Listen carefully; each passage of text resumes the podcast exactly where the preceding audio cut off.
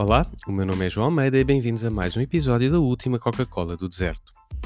Hoje é dia 8 de outubro de 2021 e irei falar de como os resultados escolares dos alunos de hoje podem ditar o que tu ganhas amanhã. No final, irei partilhar uma citação.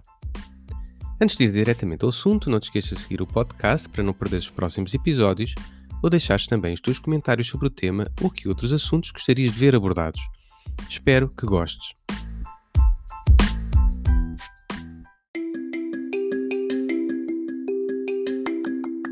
Esta semana, deparei-me com uma notícia de agosto no Semanário Expresso. Esse artigo diz de forma resumida que cerca de 70 escolas públicas e privadas que decidiram avaliar os conhecimentos de matemática dos seus alunos do nono ano tiveram uma surpresa. A média nesse exame foi de 38%. Além disso, 3 em 4 alunos obtiveram no máximo 53%. Os exames foram realizados pela Sociedade Portuguesa de Matemática, ou SPM, que são disponibilizados às escolas que manifestam interesse para diagnosticar como os seus alunos estão a sair quando comparados com os alunos de outras escolas, mas sem haver uma elaboração de rankings. O objetivo é identificar áreas positivas e de melhoria dentro da matemática que permita aos docentes afinarem estratégias.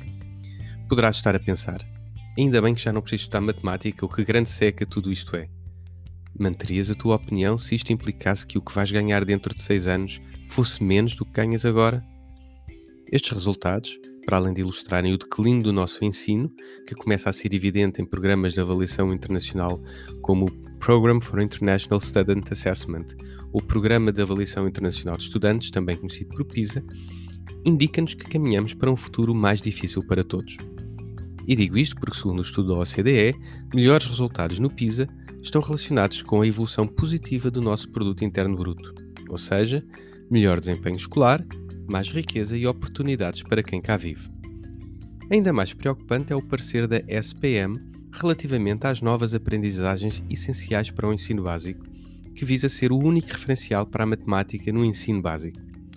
Este parecer conclui, entre outras coisas, que, e passo a citar, sem um referencial curricular seguro, sem descritores de desempenho, não é só a avaliação formativa que fica comprometida, mas também a avaliação sumativa. Fim de citação. Ou seja, não existe forma de objetivamente medir o grau de aprendizagem dos alunos. Ou dito de outra forma, vamos navegando à vista e esperando o melhor.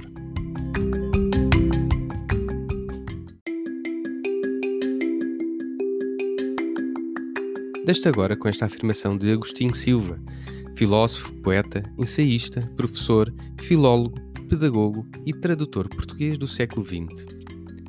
Por muito cuidado que se tenha, educar é podar. Deixar crescer com toda a força o ramo que nos agrada.